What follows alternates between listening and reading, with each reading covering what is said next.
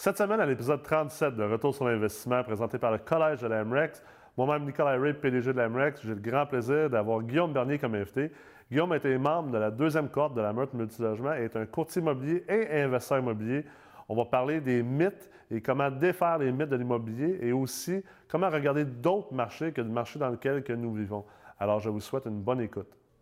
Salut Guillaume, comment ça va? Salut Nicolas, ça va super bien toi? Ben oui, ça va bien. Good. On se prend un petit moment pour, euh, pour relaxer autour de la bibliothèque. Mais euh. tout à fait, avec la vue ici qui est quand même super belle, vous ne Ben la oui. voyez pas, mais... Ah ouais, euh, c'est le fun. là. ouais. Fait que je suis content de te recevoir euh, à Retour sur l'investissement cette semaine. Euh, euh, juste pour introduire un petit peu, puis amener les gens à- qui écoutent puis qui nous regardent à savoir euh, qui tu es. Euh, Fais-nous une petite introduction de deux minutes. C'est qui Guillaume Bernier? De deux minutes? OK. Euh, Ça, c'est une grosse tâche. Hein? Exact, exact.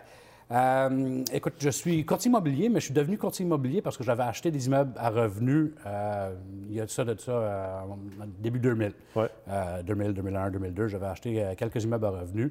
Et puis, j'ai vite vécu le- l'expérience d'avoir des ratios bloqués. Fait que là, il dit, mais il faut que tu ailles chercher une job qui, qui paye plus. Puis je dis, Bah, quelle sorte de job qui paye plus? De toute façon, je veux investir en immobilier, fait que je vais devenir courtier. Fait que c'est comme ça que je suis devenu courtier. Fait que c'est depuis, euh, ça fait 12-13 ans que je suis courtier maintenant.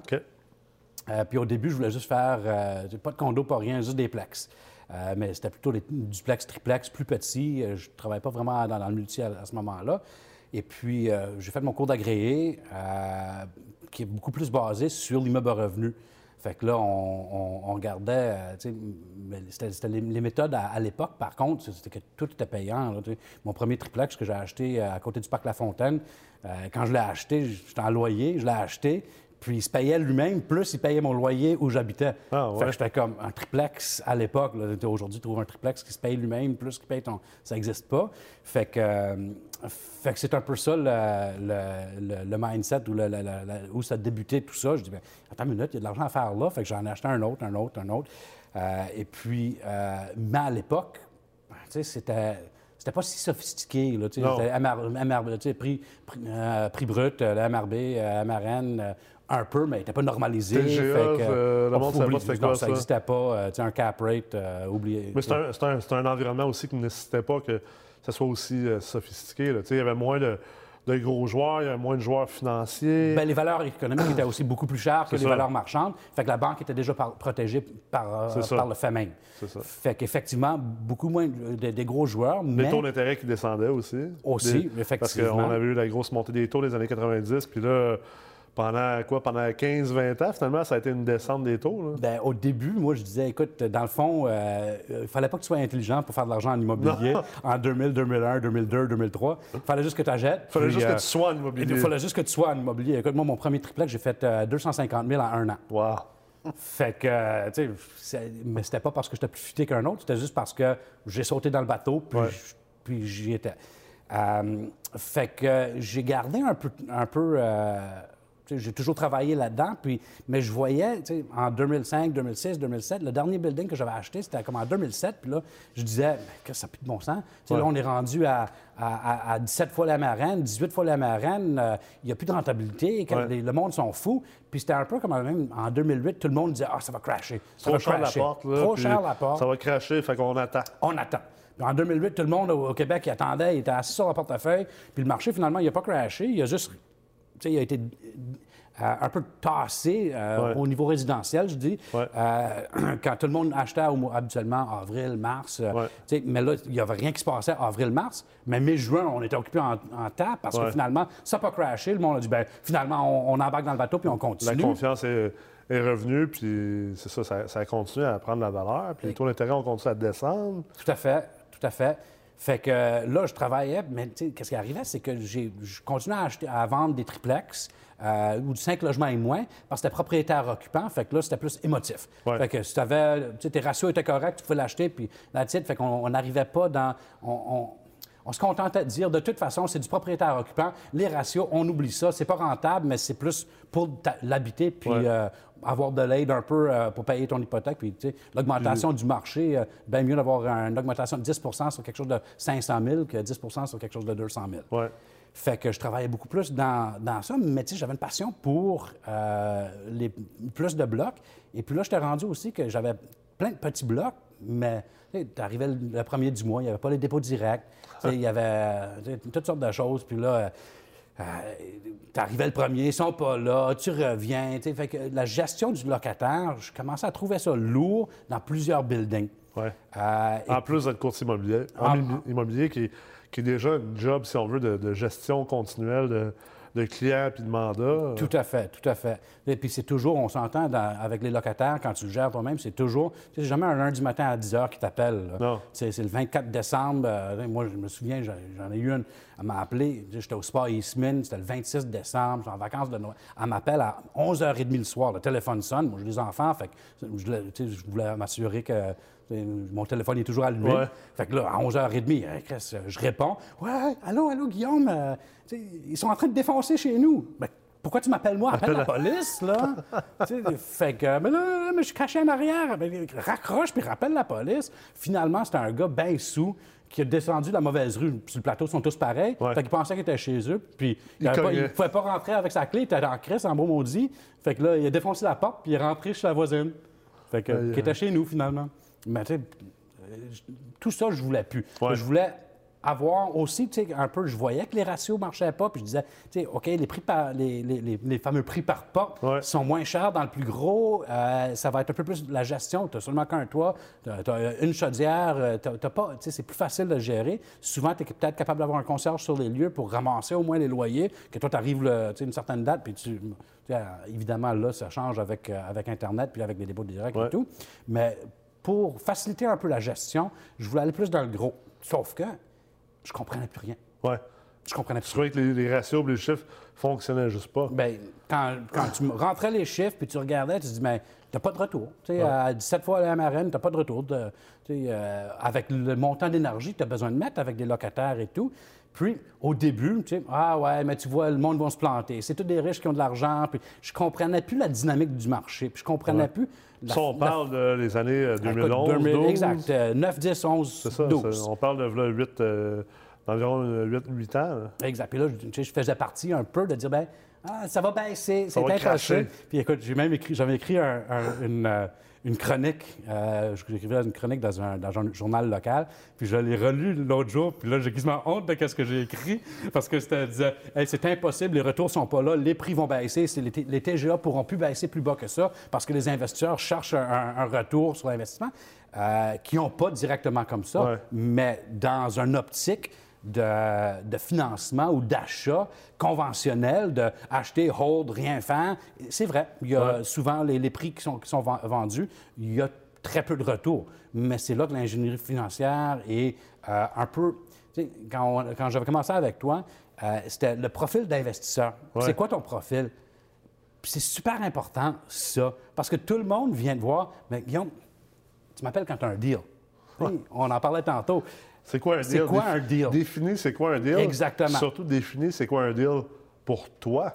Parce qu'un deal pour toi, c'est pas nécessairement un deal pour moi. Exact. Et vice-versa. Fait que tu veux-tu faire de la rénovation? Tu veux-tu? Fait que moi, euh, non, mais tu sais, quelque chose de clean, quelque chose de correct, mais un deal. Mais tu sais, achète du neuf, mets le 40 ans euh, SCHL, puis euh, pas de t'auras pas de problème, géré. tu n'auras pas de capex à faire dans, euh, dans, dans un avenir rapproché. Fait que tu es mort de rire à un certain degré, puis tu il va prendre de la valeur. Fait que ça dépend qu'est-ce que tu veux, mais tu de- de- d'avoir euh, un, un building neuf euh, au prix d'un building vieux, mais tu sais, il y a une réalité du marché. Ah, et ça. puis les acheteurs, c'est pas ça qui manque. Fait que là, tu sais, pendant longtemps, je me pensais plus fin que d'autres. puis je disais, mais tu sais, ça va baisser, ça va baisser, ça marche plus. Les rentabilités sont pas là. Inquiète-toi pas, sens-toi pas trop mal, parce que même moi, là, je suis tombé sur quelque chose, un- je pense que c'était un forum ou un site web, puis même moi, en début de 2013, euh, j'avais fait plusieurs analyses statistiques, puis euh, j'en étais arrivé à la conclusion que c'était probable, euh, effectivement, que dans les prochaines années, euh, du moins les TGA allaient arrêter de descendre,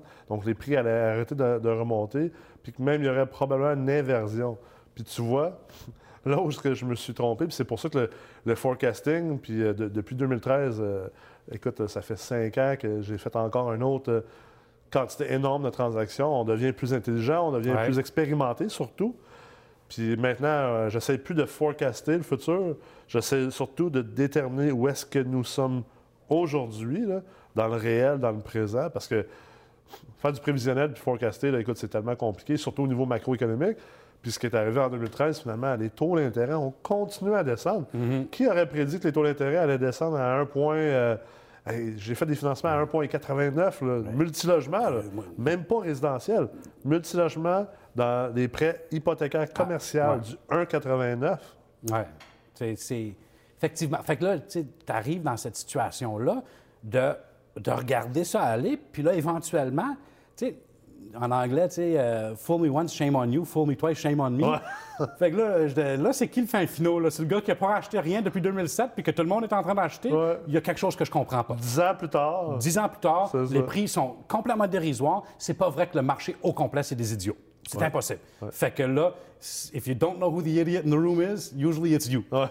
fait, que, fait que là, j'ai dit, ben là, attends une minute, il faut que, faut que je comprenne un peu qu'est-ce qui se passe pour recomprendre ce marché-là. Euh, fait que c'est un peu là qu'on est arrivé, mais c'est encore ultra présent. Ben Les gens qui, travaillent, qui, travaillent par le MRB, puis euh, ben euh, 10 fois les bruts. Euh, à l'époque, c'était ça. Là. Je veux un cold flat 10 fois le brut. Ouais. Ça Moi, je paye 50 000 la porte, puis pas une pièce de plus que ça. Exact. Ouais. Mais, tu sais, ça, ça, tient juste pas la route. Un 4,5, un 5,5, un 6,5, ça va tout être le même prix de la porte. ce que, puis de toute façon, comme, on dit, il y a tellement de variables là-dedans que ça, ça, marche juste pas. Fait qu'il faut aller, fait, quand on est allé un peu plus en détail euh, et puis profond de comprendre, avant, on comprenait le côté vente. TGA, valeur marchande, euh, on comprenait qu'est-ce que les, acheteurs voulaient, on comprenait qu'est-ce que les vendeurs voulaient. On était capable de mettre tout ce beau monde-là ensemble, mais je ne connaissais pas le côté de la banque. Ouais. Fait que c'était comme, ben, je vais à la banque puis euh, fais-toi financer. Oui, c'est ça, parce qu'il n'y avait pas de limitation à la banque. Non, mais, mais, mais oui, en même temps, tu en avais. Ouais. Euh, parce que des fois, ça arrivait qu'effectivement, mais à l'époque, c'était ça qui était. À l'époque, au début, c'était. Tu t'allais à la banque, puis tu, faisais un offre à 1 million, puis la valeur économique sortait à 900 000. Puis là, tu retournais voir ton vendeur, disais, écoute, la, banque, a financé seulement que c'est 900 000, fait que c'est ça la valeur. Puis le vendeur, mais ben, c'est son prix à 900. Ouais. Fait que, mais ça, ça n'a pas toffé tellement longtemps. Fait qu'on était capable d'utiliser ça. Mais là, éventuellement, c'est qu'ils ont continué à, vendre. Puis ils ont dit, mais là, si c'est pas toi, si toi, tu n'as pas assez de mise de fonds pour, payer, pour pallier la différence, mais je vais trouver quelqu'un qui l'a. Exact, exactement. Fait que là, tu dis, ben ouais, mais c'est pas tous, au Québec, c'est pas tous des, des, des richissimes qui ont de l'argent. Mais fait que je dis, mais éventuellement, tout ce beau monde-là, ils vont acheter. Ouais.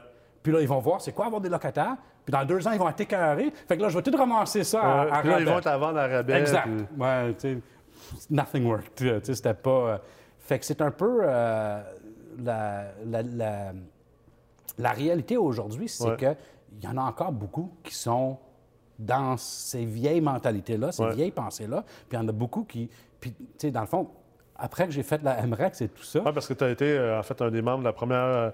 La, deuxième. la deuxième cohorte de la Meurthe. Oui. Puis je pense que c'était ça qui t'avait motivé à t'inscrire, c'était le fait que tu la première fois qu'on s'était parlé, tu disais, écoute, là, euh, je, vois, je vois que je comprends absolument rien du marché. Ouais. Ça fait euh, quasiment 10 ans que j'attends que le marché crache puis qu'il ne crache pas. Ça ne me tente pas d'attendre encore un autre 2 ans, 5 ans, 10 ans. Puis... Tout à fait. Exactement. Parce que c'est beaucoup. Euh, c'est ça qu'il est le fun à, parler avec, toi, c'est de comprendre à quel point que le marché a changé. Puis, toi, tu l'as vécu, le marché. Il y a beaucoup de gens qui nous écoutent qui sont dans la vingtaine, eux, ils n'ont pas encore connu ça. Ils n'ont pas connu euh, ces, marchés-là. Puis euh, le marché a vraiment changé. Euh, il y a beaucoup de mythes de l'immobilier que on n'achète pas tant de la porte ou on n'achète pas tant en haut des revenus nets et que automatiquement le marché va cracher. finalement, c'est pas comme ça que ça, fonctionne. Puis même aujourd'hui, moi, je suis de l'avis qu'on est probablement dans, la huitième manche. Mettons, si on prend l'exemple du baseball, on est probablement dans la huitième manche par rapport aux valeurs et tout ça. Mais en investissement immobilier multilogement, ce qu'on ne sait pas, c'est la durée des manches, puis combien de manches de prolongation qu'il va y avoir avant que la game, finalement, se termine, puis qu'on recommence ou qu'on vire, de bord. Ça se peut, là, qu'on- la game, elle, elle dure 14 manches, ou ça se peut qu'on en dure 9, on ne sait pas. Sauf qu'en même temps, si tu arrêtes de jouer, à la fin de la sûr que tu vas à quat- perdre. 14 man- 14e manche, c'est là que tu vas perdre. Ben, si tu arrêtes de jouer à 8e, peu Ouais, importe, tu vas perdre. Exact. Mais si tu continues à jouer, Ouais. mais tu sais, faut une- juste que une- tu joues différemment. Exactement. Une perte sur papier, c'est pas une perte, euh, une vraie perte. Fait que, Ouais. tu sais, on est capable de, de contrôler tout ça. Et puis, si c'est du long terme, c'est, on, est, on est leveragé sur 25 ans. Fait qu'on est capable de travailler sur du long terme. tant longtemps que tu peux gérer euh, ton, ton, ton, ton ratio de couverture de dette. Tu sais, que, que toi-même, comme investisseur, ou si tu es avec un groupe, vous êtes capable de, de- bien gérer le ratio de couverture de dette. C'est-à-dire que ben, le ratio il est safe, ou s'il n'est pas safe, ben, vous, vos salaires, ou vos surplus, ou votre épargne, ou votre, même votre mise de fonds que vous n'avez pas mis est assez safe pour le gérer. Puis son temps que tu gères aussi, surtout le, le- le tout ce qui est au refinancement, de prévoir ça va être quoi le refinancement? Est-ce que, est-ce que je vais être correct? Est-ce que je vais pouvoir retirer de l'argent au refinancement ou est-ce que je vais devoir en réinjecter? Bien, ça se prévoit. Puis c'est surtout là les deux grands risques. Puis là, ça va, ça va commencer à être tricky tout de suite. Oui. là, parce que là, Ouais, c'est déjà tricky, Là, là. on ne Ouais, sait ouais. plus trop. Là, ça monte, ça baisse. euh, euh, fait que là, ça, ça va commencer à être un peu euh, particulier. Mais en même temps, moi, je viens du, Nouveau, du Nouveau-Brunswick. Ouais. différentes, euh, différentes places, différents règlements. Euh, c'est du common law, c'est pas du, euh, pas du code civil. Ouais. Fait que euh, c'est complètement Il y a pas de différent. CCQ. Il n'y a, pas de- il y a pas de CCQ, pas de régie du logement. Ouais. Il n'y a pas de notaire, c'est des avocats qui font les ventes. Ouais. Ça, c'est l'autre discussion qu'on a eue, parce qu'on a eu la discussion sur les ratios, puis tout ça, puis tu as, assez vite compris les, les nouveaux ratios. Je pense que tu as compris le nouveau marché dans lequel on vit. Puis une discussion qu'on a eue ensemble, c'était aussi un autre mythe de dans le temps ou de l'ancien marché immobilier, c'était investir seulement proche de chez toi. Puis je me rappelle la discussion qu'on a eue, euh, quand tu m'avais dit, ah, j'ai du Nouveau-Brunswick, ah ouais, ben T'as-tu pensé regarder c'est quoi les marchés qu'il y a dans les maritimes? C'est sûr qu'à à première vue d'œil, les maritimes, c'est pas.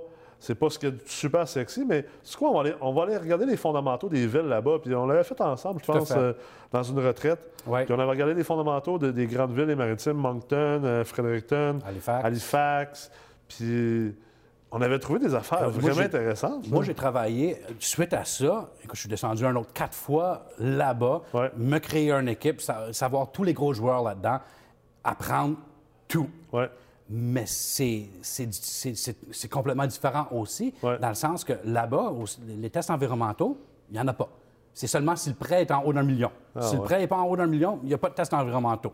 Il n'y a pas de garantie légale non plus. Je ne sais pas si la... Puis juste pour donner une idée aux gens, parce qu'ici, les tests environnementaux, c'est 8 logements et plus. Ouais. Là-bas, c'est 1 million et plus au niveau du prêt. au niveau du prêt. Sauf que Si j'achète 3, un, 8, se- un 16 logements à Moncton, ça se vend à combien environ?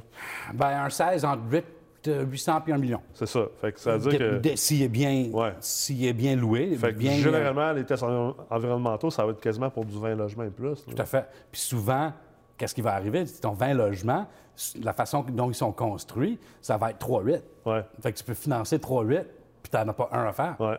Fait que, tu sais, il y a... C'est, c'est une di- différente dynamique. Euh, là-bas, les listings, écoute, il n'y a pas de dépenses, pas de... euh, tu sais, c'est beaucoup de pockets. Ouais. Euh, et puis, Il tu n'y a pas vraiment de marché public. Le, le- ouais, C'est il y a pas sur MLS. Pas beaucoup. Il y en a, mais souvent, qu'est-ce qui est sur MLS, c'est les choses qui se vendent pas. Ouais. Euh, fait que c'est beaucoup de paquets. Puis quand tu les reçois, écoute, c'est drôle, les, les rent rolls, tu peux recevoir de deux personnes différentes, deux différents rent rolls. Fait que il y a- les données sont, sont zéro euh, fiables. Ouais. Puis en même temps, qu'est-ce qui arrive, c'est qu'ici, au, au Québec, on a Hydro-Québec. On peut chialer sur Hydro-Québec, sauf que l'électricité est vraiment pas chère ici. Ouais. Là-bas, euh, c'est NB Power. euh, ont... L'électricité est plus chère. Ouais. Puis là, quand je commence à faire mes recherches et tout ça, c'est quand même assez drôle à dire. Tu sais, je dis, mais c'est quoi l'énergie la moins chère? Parce que là-bas, Irving, ils sont beaucoup dans le mazout Oui, et tout c'est ça. Puis je dis, c'est quoi l'énergie la moins chère pour chauffer? Puis, je m'en vais sur le site provincial. Puis, tu sais, ils mettent ça en, pour le résidentiel. Le moyen de chauffer la maison le moins cher, c'est avec le bois de chauffage. Ici, on n'a même pas le droit d'avoir des foyers au bois à. Montréal. Puis là-bas, le, le gouvernement est en train de dire que c'est le moyen le moins cher de, de chauffer la maison. Fait que, dans le fond, euh, le- tous les dépenses qu'on est habitués ici, qui sont un peu euh, euh, si- similaires parce qu'on est au Québec, On mais là-bas, c'est habitué, différent. ouais, on est habitué ici de sortir le mazout pour l'électricité qu'on donne aux locataires, mais là, ça, cette technique-là est moins valable. Et moins, et- mais elle l'est encore, mais c'est pas quelque chose qu'ils font énormément où ils le font, mais c'est un peu moins. Euh, Là-bas, il y a aussi deux taxations, le- les taxations municipales. Ouais. Il y a un, un- un- un tarif pour les propriétaires occupants, puis un tarif pour les, quand tu as une deuxième demeure. Mais les taxes sont beaucoup plus chères. OK. Tu n'as pas de taxes scolaires, mais tu as des taxes municipales, mais tu as des taxes d'eau et de- d'égout. OK. Fait que, et puis, eux, ils sont quand même assez, assez dans tes dépenses, taxe municipale, taxe d'eau, Ouais. taxe d'égout. Exact. Pas de taxe scolaire. Pas de taxes scolaires. OK.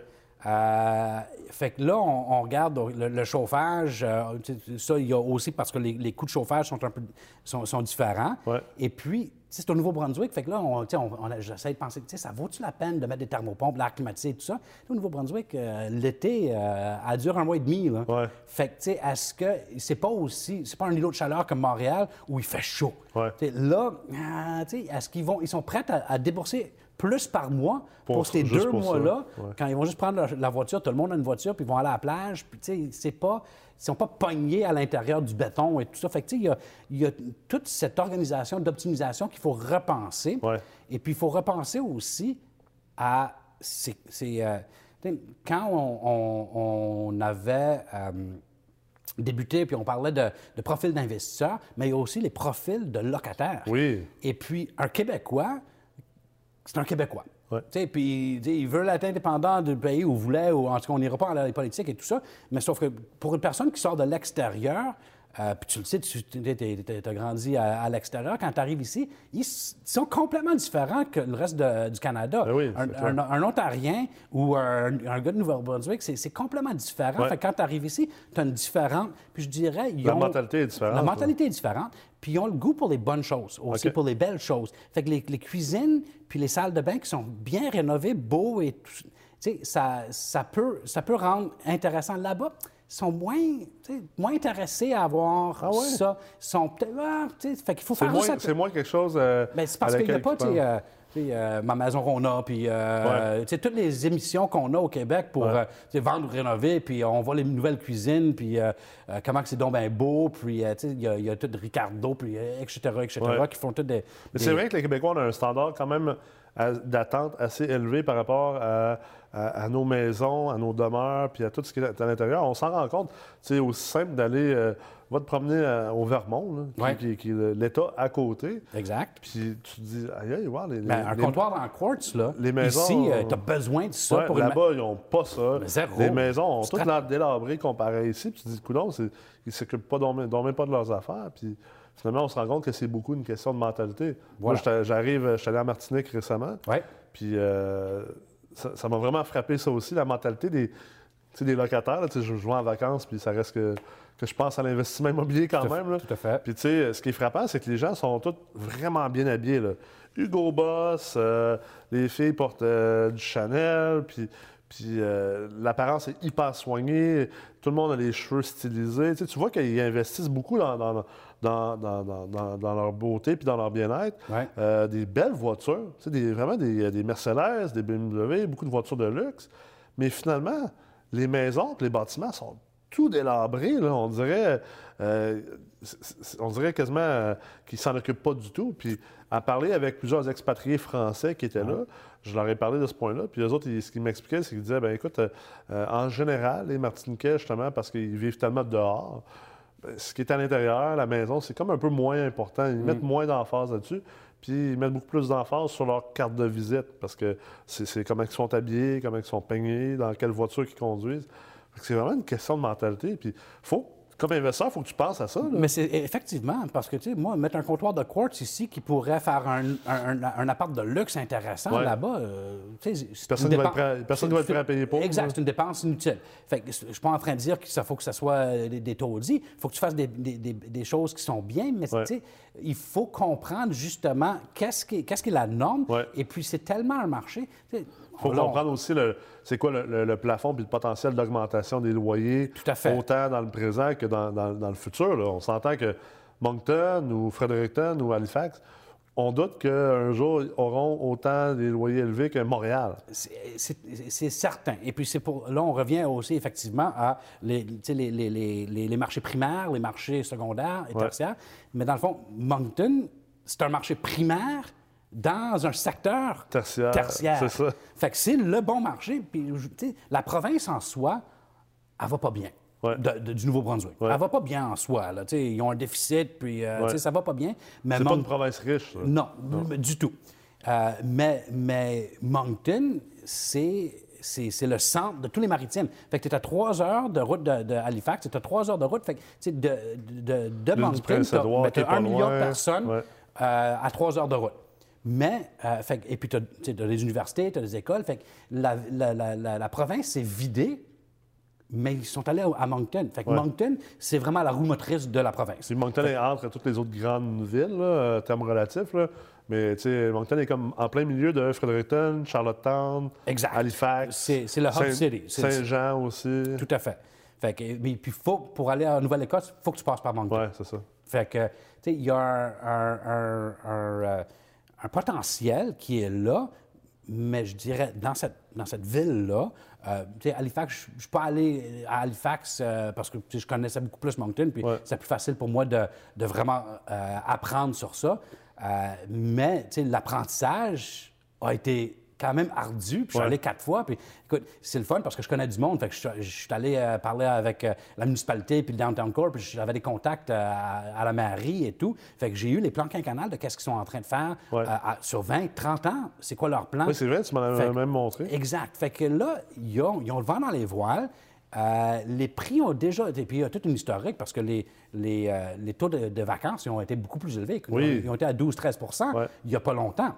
Fait que, mais là, ils sont baissés, ils sont à 2,5 avec ceux-là qui viennent de sortir euh, au mois d'octobre. Oui, avec les nouveaux chiffres de Sacha. Fait qu'il y, y a comme un, dynamisme qui est en train de se passer là. Puis, tu sais, on, on dit de savoir où on est situé. Ouais. Mais là, on est dans le huitième round à Montréal, mais on est dans le premier inning à, Moncton. Oh, oui. Fait que, tu sais, de, diversifier, puis justement, pas dire je veux acheter un immeuble à côté d'un métro, mais dire attends une minute, je veux diversifier mon portefeuille, puis dire où d'autres on est capable de faire, parce que quand on est sur un marché euh, descendant, mais, là, il y, a des objectifs à, faire dans ça, mais on est capable de peut-être aller chercher pour, dans d'autres marchés qui ont une croissance qui sont intéressants. Oui, parce que c'est important, puis moi j'en parle souvent de, on revient au cycle de marché, de comprendre où tu es dans le marché, non pas d'essayer de le forecaster. Puis du moment que tu sais où est-ce que tu es dans le marché, ou tu penses que tu le sais, bien, en fait, ce que tu fais, c'est, n'est pas d'arrêter d'être dans le marché ou, non, c'est d'adapter ta stratégie. Tout à fait. Ta, philosophie d'investissement doit comporter différentes stratégies, puis tu l'adaptes. Mais en même temps, ce qui est quelque chose qui, je pense, qui n'est pas vraiment connu au Québec, aux États-Unis, c'est davantage euh, connu par les investisseurs. Aux États-Unis, les investisseurs, ils investissent partout. Tu euh, les gens de Los Angeles, ils achètent des blocs à, Cleveland, puis à Miami, puis à Boston. Puis des gens de Boston achètent des blocs au Texas, puis au Minnesota. C'est super naturel là-bas. Ici, on a peur.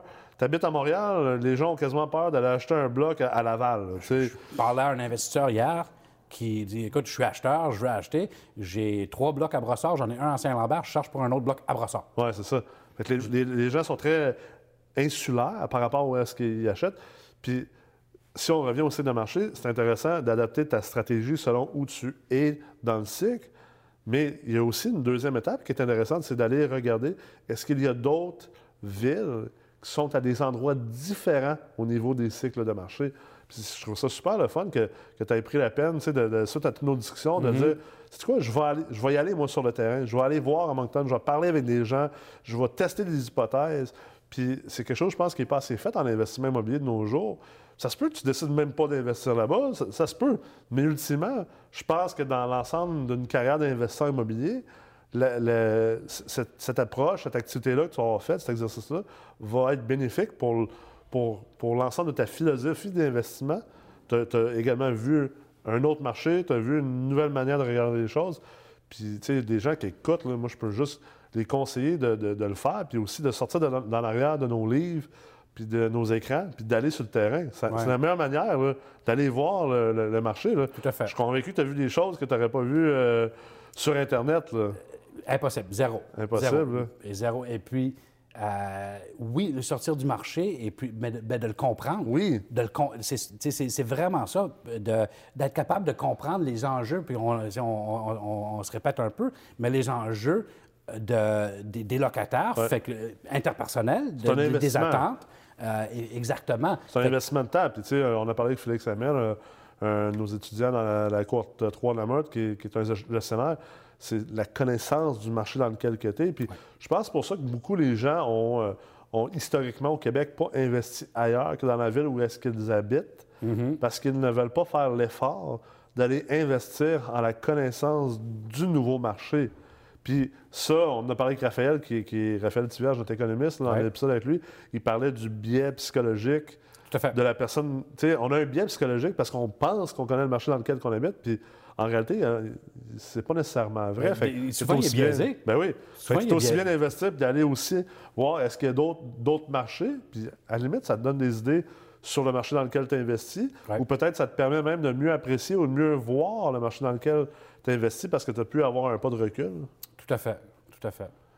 Écoute, euh, je pense qu'on a, on a euh, roulé à 100 000 à l'heure dans cet épisode-là. Euh, le, le diri- le- le directeur des opérations, Claude, Claude Hamel, euh, de MREX, lui, d'habitude, il écoute nos vidéos en 2X. là. sur. YouTube, tu peux faire accélérer. Ouais, Mais en tout cas, s'il écoute cela en 2X, là, je pense pas qu'il va comprendre grand-chose. non, C'est toujours un plaisir de, de jaser avec toi, Guillaume, Merci, ton ouverture. euh, puis, euh, merci d'être venu partager, dans le fond, euh, l'importance de venir détruire un peu les mythes, nos anciens mythes d'immobilier, puis aussi d'avoir une ouverture sur d'autres marchés. là. Tout à fait. Dans le fond, euh, c'est, je dirais peut-être le mot de la fin, c'est euh, arrêtez pas d'apprendre. Euh, C'est clair. Parce que quand on, on- on reste pogné sur des connaissances qu'on pense qui sont acquises, le marché étant évolutif et la vie étant évolutif, il n'y a rien d'acquis. Absolument. Merci beaucoup. Ça fait plaisir. Alors, ça conclut le 37e épisode. J'espère que vous avez vraiment apprécié le volubile Guillaume Bernier et euh, j'espère que vous allez réfléchir à vos limitations. Qu'est-ce qui vous empêche de bouger dans un marché ou qu'est-ce qui vous empêche de bouger dans différents cycles de marché et en plus ouvrir vos horizons vers d'autres villes que la ville dans laquelle que vous habitez. Je vous invite donc à nous suivre sur Facebook, YouTube, iTunes et Google Play et je vous invite à revenir la semaine prochaine pour encore un autre épisode de Feu.